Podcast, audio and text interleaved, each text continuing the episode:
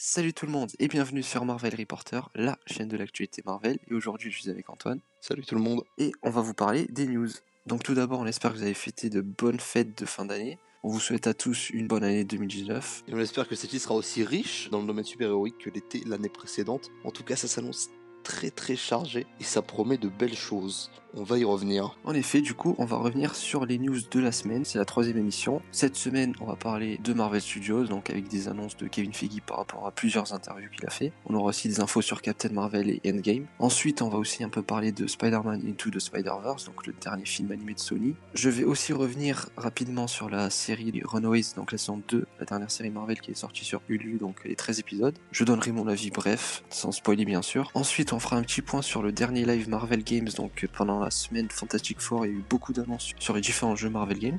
Et pour terminer, on s'attardera donc sur une recommandation comics. Et cette semaine, vous allez voir, il n'y a aucune surprise, vous verrez par vous-même. On commence tout de suite avec la première interview donc, de Kevin Feige qui a été accordée à MTV, où notre Kevin préféré est revenu un peu sur l'arrivée des personnages de la Fox chez Marvel Studios, donc les 4 Fantastiques et les X-Men. On peut pas lui reprocher de ne pas être excité justement à l'idée de manipuler ces personnages, de créer des films, peut-être même des séries à l'avenir. C'est quelque chose qu'il affirme rêver depuis 20 ans et on le comprend, c'est vers cette période-là en fait que Marvel a donné ses droits d'exploitation au cinéma à un peu tout le monde, Sony, la Fox, Universal et qu'ils en ont gardé un petit peu pour eux. Et ça se comprend parce que c'est quand même des personnages forts, notamment les X-Men et d'autant plus, je peux parler pour moi des 4 Fantastiques qui est à mon humble avis l'équipe vraiment de super-héros la plus géniale au monde. Bah, c'est clairement la plus connue, c'est la toute première équipe de chez Marvel. Bah oui, et je dis ça parce que bon, c'est surtout les, premiers comics que j'ai lus étant gamin, donc forcément je les porte dans mon cœur. Et donc, pour le coup, moi, ce que j'attends vraiment de voir, vraiment, vraiment, vraiment, mais vraiment, c'est les 4 fantastiques, surtout les X-Men. Je l'ai déjà dit auparavant, enfin, je m'en fiche un peu. Vu ce qui a été fait, j'attends vraiment rien par la suite. Même si je sais que Marvel va reprendre mon chapeau et que je sais qu'il y aura de bonnes idées, je le sais, mais j'en attends rien. Alors que les 4 fantastiques, bon, quand j'étais gamin, j'aimais bien ceux avec Chris Evans parce que c'était marrant, il y avait ce côté un peu très décalé, mais c'est enfin, naze comme film, c'est ouf. Ouais, clairement. Et puis celui de 2015, bon bah c'est un navet son nom, enfin c'est même pas un film, on dirait un projet de TPE en fait de lycéen. Genre ils ont même pas eu le temps de finir. Il y avait de bonnes idées pourtant d'essayer de, donner un côté un peu plus sombre, mais on connaît la Fox, hein, ils ont plus tendance à faire foirer tout ce qu'ils entreprennent qu'autre chose. En bref, juste revoir les 4 fantastiques et qui créent donc des, des connexions avec d'autres personnages du MCU. Johnny Storm, Spider-Man s'il vous plaît, s'il vous plaît faites en sorte que ça arrive, parce que les deux, c'est génial. Bref. Et du coup, pour enchaîner sur cette news, on a aussi eu un autre interview sur MTV par rapport au Fantastic Four, plus spécifiquement sur le Silver Surfer donc. Kevin Feige a parlé du réalisateur Adam McKay qui a travaillé sur Ant-Man à l'écriture, il serait un grand fan du Silver Surfer du coup, et donc il aurait proposé de faire un film Silver Surfer dans quelques années, donc c'est toujours un projet qui peuvent pas vraiment commencer vu qu'ils n'ont pas récupéré 100% les droits, mais je pense que c'est dans la tête de Kevin Feige et de Adam McKay. Bah, ça traîne déjà depuis quelques années l'idée d'un film Silver Surfer dans un univers Marvel, donc que ce soit la Fox ou dans le MCU. Il me semble pas que Kevin Feige ait exprimé sa volonté d'en faire un avant. Et, euh, ça fait un moment que c'est dans les tuyaux. Même je pense depuis la sortie des 4 Fantastiques 2 à l'époque, je crois qu'il comptait même en faire un spin-off et ça s'est pas fait. Pour moi, ça reste une bonne idée. Après, j'attends vraiment de voir hein, ce qu'ils vont faire avec les 4 Fantastiques. Oui, voilà, je pense pas qu'on aura deux films avant. Pour moi, c'est un tremplin pour l'introduire lui. C'est ça. Je pense que la première fois qu'on va le voir, ça sera dans un film Fantastic Four. Et après, il aura son propre film peut-être. Mais en tout cas, ouais, j'attends de voir. Du coup, news suivante, on va parler de Captain Marvel, donc avec les Skrulls. Les Skrulls qui vont être une partie majeure du film, donc avec le conflit euh, Kree-Skrull. Et le réalisateur du film nous a dit dans un interview que Secret Invasion serait peut-être en préparation donc dans quelques années. Il a dit qu'il a posé les bases dans son film. Donc Secret Invasion, qui est un arc des comics très important chez Marvel, c'est sorti en 2008. En soi, c'est les super-héros qu'on connaît qui sont remplacés par des Skrulls. Il y a certaines rumeurs en ce moment qui parleraient d'un casting reboot. Donc en gros, je prends n'importe qui, par exemple Captain America. C'est celui qu'on connaît depuis 2010, ça serait un Skrull. Et le vrai Captain America, entre guillemets, serait un nouveau acteur qu'on aurait retrouvé puisqu'il s'est fait capturer. Moi, je suis pas fan de cette théorie parce que ça décrédibiliserait un peu les anciens personnages qu'on a eu depuis le début. Mais ça peut être intéressant, je pense. Comme tu le dis, ça dépend vraiment des personnages. Hein, parce que Captain America, je dis pas ça, forcément, parce que c'est mon super-héros préféré dans le MCU, mais non, non, franchement, ce serait vraiment gâcher tout ce qui a été fait à limite. Et là, je dis pourquoi pas, je mets un gros oui s'ils le font. Un Secret Empire, peut-être plus tard, dans quelques années, admettons 10 ans, euh, où, euh, je sais pas, il ferait revenir Red Skull, manipulerait Captain America, le faisant travailler pour Hydra. Là, tu vois, là, là je dis ouais, carrément. sortir un Secret Invasion où on te dit, euh, je sais pas, par exemple, Black Widow, Hawkeye et euh, Captain America, genre c'est des scrolls, bah juste non en fait. Genre, euh, ce serait juste faire en sorte d'introduire ce type de personnage et les mixer avec d'autres juste pour dire pourquoi pas. Non, je suis pas pour l'idée. À l'avenir, peut-être oui, ou même avec des personnages peut-être un peu moins importants, mais pas des vétérans comme eux, tu vois. Ouais, bah je suis d'accord avec toi. hein. Après, ça peut être le nouveau gros événement du MCU après Infinity War, entre guillemets, oui, pourquoi pas. Je pense que ouais, ça sera soit les Skrulls, soit je vois bien Docteur Fatalis arriver en mode bad guy, quatrième phase ou cinquième. Oh, fataliste de ouf. Ensuite, on reste encore chez Marvel Studios avec un Lego qui a fuité. Alors, ça peut paraître complètement idiot, hein, un Lego qui fuite. Mais en fait, ce, serait euh, Captain America, donc qui appartiendrait à un des sets de jouets Lego euh, qui devrait sortir normalement. Je crois que c'est un peu avant ou après la sortie du film, je sais plus trop. Et il porte le fameux costume blanc que tout le monde décrit depuis que ça a leaké, puisqu'il y avait des images en fait qui montraient les Avengers dans des tenues blanches. Certains, je dois, avouer quand même que c'était assez surprenant, notamment Iron Man. Je ne comprends pas trop l'idée. Peut garder son armure. Il y en a certains sur qui je trouve que ça va bien, par contre, Captain America, je trouve, il y a un truc. Bon, Hulk. euh, voilà. Hulk avec un costume, c'est ridicule. Bref. Mais euh, si c'est que 15 minutes dans le film, genre pour aller dans Quantum Realm, on s'en fout. Genre, euh, c'est qu'un costume à la limite, tu vois. Il n'y a pas moyen de crier au scandale pour ça. À voir après. Alors, c'est à prendre avec des pincettes parce que ça pourrait être quelqu'un qui s'est amusé à peindre un Lego ou je ne sais quoi. Donc, on verra bien à l'approche du film si ça s'avère euh, être vrai. Mais dans tous les cas, ça impactera en rien la qualité du film. Donc c'est fini pour Marvel Studios, on va continuer encore un peu chez Marvel, donc avec Sony. Spider-Man Into the Spider-Verse, qui a remporté le Golden Globes, donc du coup de meilleur film animé. Le box-office par contre est pas incroyable, donc en 25 jours d'exploitation on est à 135 millions aux US. Ça fait de lui le 25e donc au classement en 2018 et 245 millions en worldwide, donc 33e euh, au classement. Donc je sais pas ce que t'en penses. J'ai pas envie de m'énerver. Je, je veux pas. Je veux pas m'énerver. Je suis assez énervé sur Venom euh, la première fois. Mais là, c'est inadmissible. Franchement, c'est inadmissible. J'aimerais m'adresser à la population, qu'elle soit française, américaine ou autre. Qu'est-ce que vous foutez? Qu'est-ce que vous foutez? Genre, on vous sert le meilleur film Spider-Man. De plus, c'est un film d'animation. Il y a quand même eu 3-4 ans de travail dessus. Et les gens sont là, oh bah, bah non. Mais quand tu vois que le film a fait autant que Tom Rider, que Paddington 2, Et voilà. c'est qu'il y a un problème. Alors, on va comparer, puisqu'on parle de Tomb Raider. Je suis allé voir Tomb Raider, étant fan du personnage. C'est un navet, hein. il y a de bonnes idées, mais ça reste un navet. Donc je peux comprendre le faible box-office. Déjà l'intérêt euh, pour les adaptations de jeux vidéo qui est pas énorme. Mais là, Spider-Man, c'est son année en plus, tu vois. Dans Infinity War, il a une prestation magnifique. Son jeu vidéo, et là, un film d'animation, qu'est-ce que vous voulez demander de plus? Et il est récompensé. Alors certes, avec des prix, Golden Globe, machin, et très peu de recettes au box-office. On peut se dire que c'est le style animation qui pose problème, mais quand on voit le score des Indestructibles 2 qui font 1 milliard 242, c'est clairement pas ça. Bah, après, eux, ils ont joué sur le fait, euh, regardez, on le sort 10 ans après. euh, mais les films d'animation, en général, même en France, enfin, ça marche plutôt bien. Je me souviens de Coco l'année dernière, ça a bien marché. Mais là, un film Spider-Man. Genre, s'il y a bien un film familial de cette fin d'année, pour moi, c'est celui-là. Mais bon, écoutez, euh, si vous préférez aller voir autre chose, ça vous regarde. Je trouve ça juste dommage que le film ait des recettes aussi pauvres. Après, on sait qu'il y a déjà une suite en préparation, des spin-offs, et notamment, c'est là où je fais une transition, des séries télé sur certains personnages du film. Mais, enfin, c'est décevant. Il y a tout qui est dingue dans ce film et euh, n'est pas récompensé à juste titre. Mais enfin, on va parler donc des spin-offs et surtout des séries télé. Alors, donc Sony avait donc discuté avec Variety l'année dernière et ils avaient évoqué une éventuelle série télé concentrée sur Spider-Ham.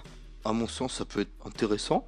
Je veux dire, c'est un personnage qui attirera, j'espère, franchement, pas mal de personnes, même s'il n'y a pas son côté un peu trash qu'on a pu retrouver dans certains comics.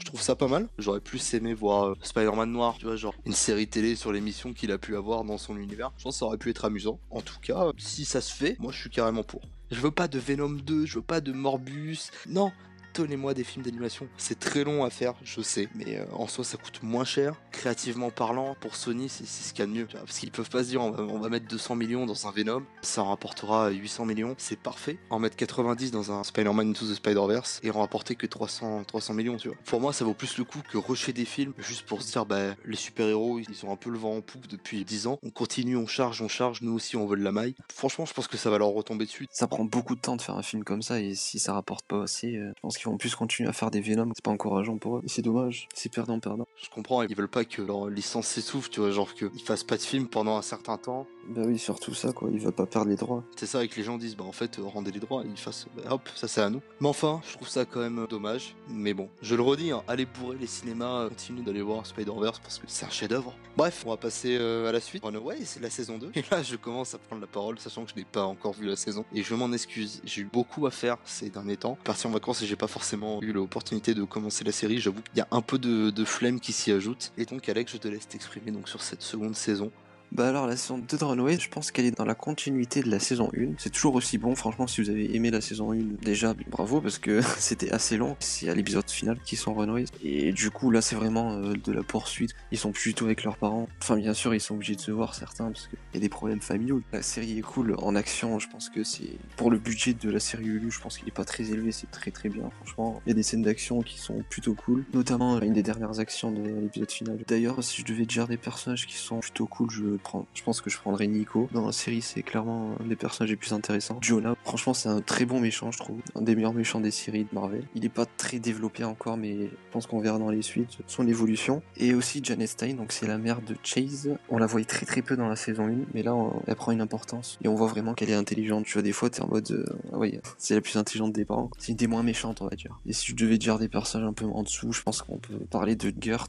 Gert, je sais pas comment ça se prononce. J'ai trouvé c'était une des persos les moins intéressants dans le groupe de Runway. Dans les parents, je pense que Frank Jean aussi, c'est pas mal, quoi, en termes de personnages euh, très très bizarres. Il part dans des directions très cheloues des fois. Et on peut aussi noter le, petit easter egg pour euh, Cloak and Dagger. C'est une affiche, je crois, de Roxxon Corporation, donc dans Cloak and Dagger. Et on a aussi quelques eggs pour la MCU. Voilà, donc euh, sans spoiler, c'est un peu ce que j'ai à dire euh, en résumé sur euh, la saison 2. Elle est vraiment cool. Si vous avez bien aimé la saison 1, euh, je vous la conseille. C'est dans la continuité, c'est même mieux, je trouve. On y reviendra peut-être un peu quand j'aurai fini la série. Commencer déjà, ce sera pas mal. Et si Hulu ou Marvel annonce une saison 3, on développera nos attentes.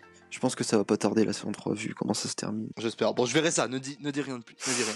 on passe tout de suite, on switch et non pas comme la console. Côté chez Marvel Games avec leur live Facebook, puisque cette semaine, gros gros événement dans le Marvel Games Universe avec l'arrivée des 4 fantastiques dans premièrement Marvel Future Fight. Donc les personnages sont arrivés, euh, je crois que c'était aujourd'hui la mise à jour. C'est ça, ouais. Le 9 janvier 2019, ils sont là, vous pouvez aller essayer de les remporter ou de les acheter si vous n'avez pas de patience. Et je vais m'exprimer là-dessus parce que j'ai pas trop regardé sur les autres jeux.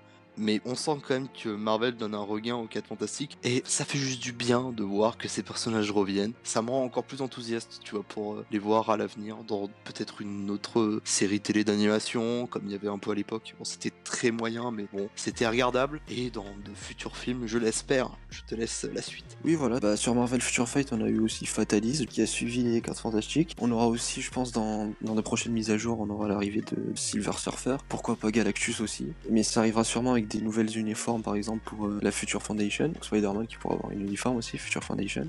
Yes Voilà, donc on a une uniforme aussi pour euh, Crystal et She-Hulk qui ont fait partie des Fantastic Four. Et voilà, c'est tout sur Marvel Future Fight. On a eu aussi pour Contest of Champions l'arrivée de la chose. Les autres personnages devraient arriver dans l'année 2019, d'après le créateur de Contest of Champions du coup. On a eu un teaser de Silver Surfer qui a été sorti il y a quelques semaines. Je pense que lui aussi suivra. Et pour euh, Puzzle Quest, je crois qu'il y a eu aussi quelques personnages. Pareil pour Strike Force, j'ai pas forcément regardé sur ces deux autres jeux. Mais voilà, je sais qu'il y a eu une mise à jour aussi Fantastic Four pour les nombreux jeux Marvel. Pour revenir sur Contest of Champions, je trouve qu'il y a beaucoup d'ajouts qui se font. Et j'ai rejoué au jeu il y a un mois, je me suis remis un petit peu. Et euh, franchement, ça a bien évolué. Il y a de bons combos avec les personnages, ça joue vraiment bien. Même si c'est qu'un jeu mobile, je trouve que c'est un bon jeu de combat qui est abordable. Après, bon, euh, les gens peuvent payer s'ils veulent, mais c'est pas. Marvel tend pas trop à faire vers le pay to win en fait. Même avec Marvel Future Fight, on est récompensé de ouf. Et euh, dans Contest of Champions, j'ai jamais eu l'impression d'être bloqué et de devoir, je sais pas, mettre 5 euros dans le jeu pour avancer plus facilement ou autre. Donc c'est un bon point pour eux, puisque du coup ça fait des jeux qui sont bons,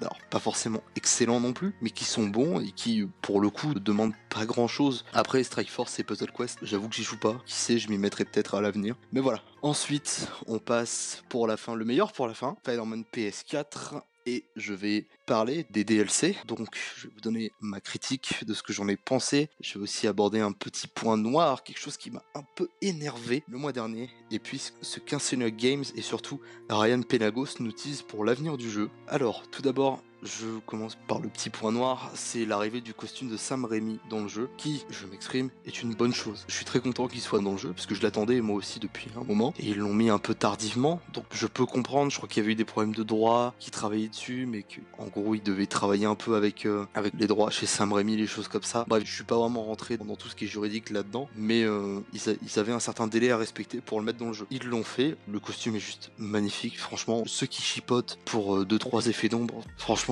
revendez le jeu si ça vous plaît pas, faites jouer quelqu'un d'autre, voilà, ça sert à rien de s'énerver pour des choses aussi futiles. Moi je le trouve très propre, ça reste que de l'esthétique, il change rien au jeu, il n'y a pas de compétences qui accompagnent le costume ou rien. J'aurais peut-être aimé la faculté de danser comme euh, dans Spider-Man 3, mais euh, bon, dommage.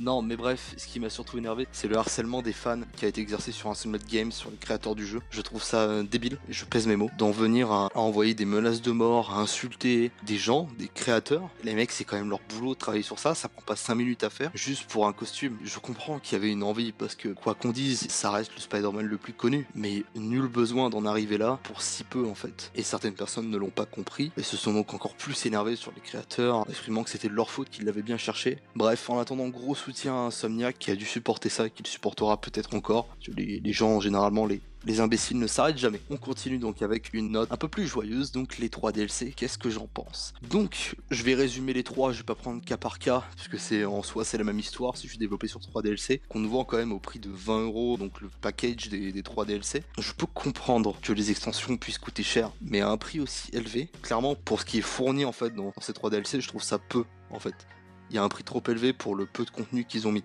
Alors certes, on a 9 costumes, on a une sorte de quête principale, mais c'est pas foufou. Je vais prendre l'exemple de The Witcher 3, qui quand même est un jeu bien complet, et qui propose en plus des extensions qui valent à L2, je crois que c'était dans les 25 euros, mais où c'était des extensions qui rajoutaient 50 à 60 heures de jeu, les deux réunis.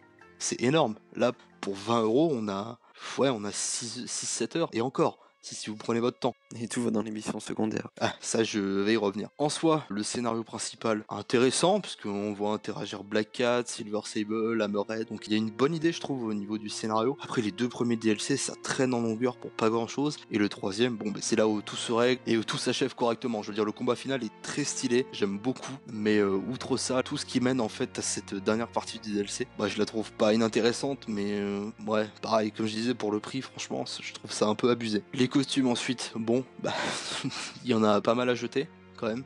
C'est assez pauvre. Ce que je garderai principalement Iron Spider, des comics, Scarlet Spider, le costume numéro 2. Dans le dernier DLC, j'ai bien aimé le Spider-Man Cyborg et justement le costume de Spider-Man dans Into the Spider-Verse, qui est sympa. Vous voyez, ça fait 4 DLC sur 9. Bon, c'est pas folichon non plus, mais peut-être qu'ils en rajouteront à l'avenir, j'y reviendrai tout à l'heure. Ensuite, au niveau des quêtes secondaires, bon, alors on va se mettre d'accord, les quêtes de Screwball, ça n'amuse personne. Elles sont nazes, elles sont chiantes. et elles sont plus rageantes qu'autre chose. Je crois qu'il y a même un moment où euh, je l'ai fait et j'ai failli jeter la manette. J'ai fait c'est pas possible. Alors je l'ai fait, j'étais pas en New Game Plus, mais j'étais en mode de difficulté le plus haut. Je crois que c'est ultime, un truc comme ça. Et franchement, c'est abusé. Alors non pas que je mourrais, mais c'est juste que le timer en fait j'avais pas assez de temps parce que j'essayais justement de faire les bons combos pour avoir un maximum de points. Et quand on essaie de faire les, défis des quêtes secondaires à 100%, d'avoir les 3 étoiles entre guillemets, mais c'est archi dur. Et surtout Screwball qu'on se, qu'on se tape sur 3 DLC. Autant sur le premier, t'es là, tu souris, tu fais ouais bon, c'est amusant. Sur le deuxième, tu fais ouais bon les gars faut arrêter. Le troisième, je te jure, j'ai dit oh non pas encore. je, n'en pouvais plus. Après tout ce qui est capture de base, arrêter les malfrats, bon c'est la même recette que dans le jeu de base, hein, donc vous n'en viendrez pas à bout difficilement. Euh, le jeu est assez simple à platiner, mais pour le coup, si jamais vous pouvez avoir l'édition de luxe numérique ou même euh, au format physique pour, allez, 60-70 euros, ça vaut vraiment le coup. Franchement, foncez. Après, au-delà, 90 euros, non. Attendez peut-être un petit peu. Ensuite, on revient avec les 4 fantastiques et Spider-Man, puisque Ryan Penagos nous a teasé l'arrivée de quelque chose justement de fantastique dans ce Spider-Man PS4. Est-ce que ce serait le Backstone Building? Est-ce que ce serait de nouveaux costumes? On sait qu'il y a le costume de l'incroyable homme avec le sac en papier, j'ai plus le nom exact, excusez-moi. Costume de Future Foundation, je crois qu'il y en avait un autre aussi des quêtes fantastiques où euh, il avait juste le faciès noirci et le costume bleu. On ne sait pas, ça devrait arriver courant de cette année, dans le premier semestre, je pense. J'attends de voir parce que si ça rajoute, sait-on jamais, une quête à la limite euh, avec les quêtes fantastiques, ce serait juste dingue. Parce que les Avengers sont pas présents dans le jeu, c'est expliqué qu'en fait ils sont sur la côte ouest. Peut-être les Avengers de la côte ouest, qui sait. Mais si on voit arriver les quêtes fantastiques dans le jeu, moi je suis carrément pour. Là pour le coup, je serais prêt à dépenser 20 euros.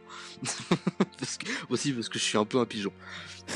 Bref, le jeu a encore, un peu d'avenir et ça fait plaisir de voir qu'il n'est pas abandonné, même 6 mois après sa sortie. Alors certes avec du contenu peut-être un peu décevant, mais bon, qui tient en haleine. En bref, c'en est fini donc pour toutes ces chroniques. On passe tout de suite à la recommandation comics. Cette semaine, bon, c'est les 4 fantastiques. Je vous ai parlé un peu de Spider-Man, donc je vous recommande l'arc Future Foundation qui est apparu en juillet 2010 dans le numéro 579 des 4 fantastiques, qui est juste génial. Où en fait, ils essayent de préserver le futur de l'humanité. Je vous laisse aller voir ça. C'est du très très bon à mon humble avis. Ce sera tout pour cette semaine. Je vous remercie donc de nous avoir écoutés. Vous pouvez nous suivre sur Twitter, SoundCloud, Apple Podcast. Vous avez tous les liens dans la description. Je vous dis à la prochaine. À la prochaine. Bye bye.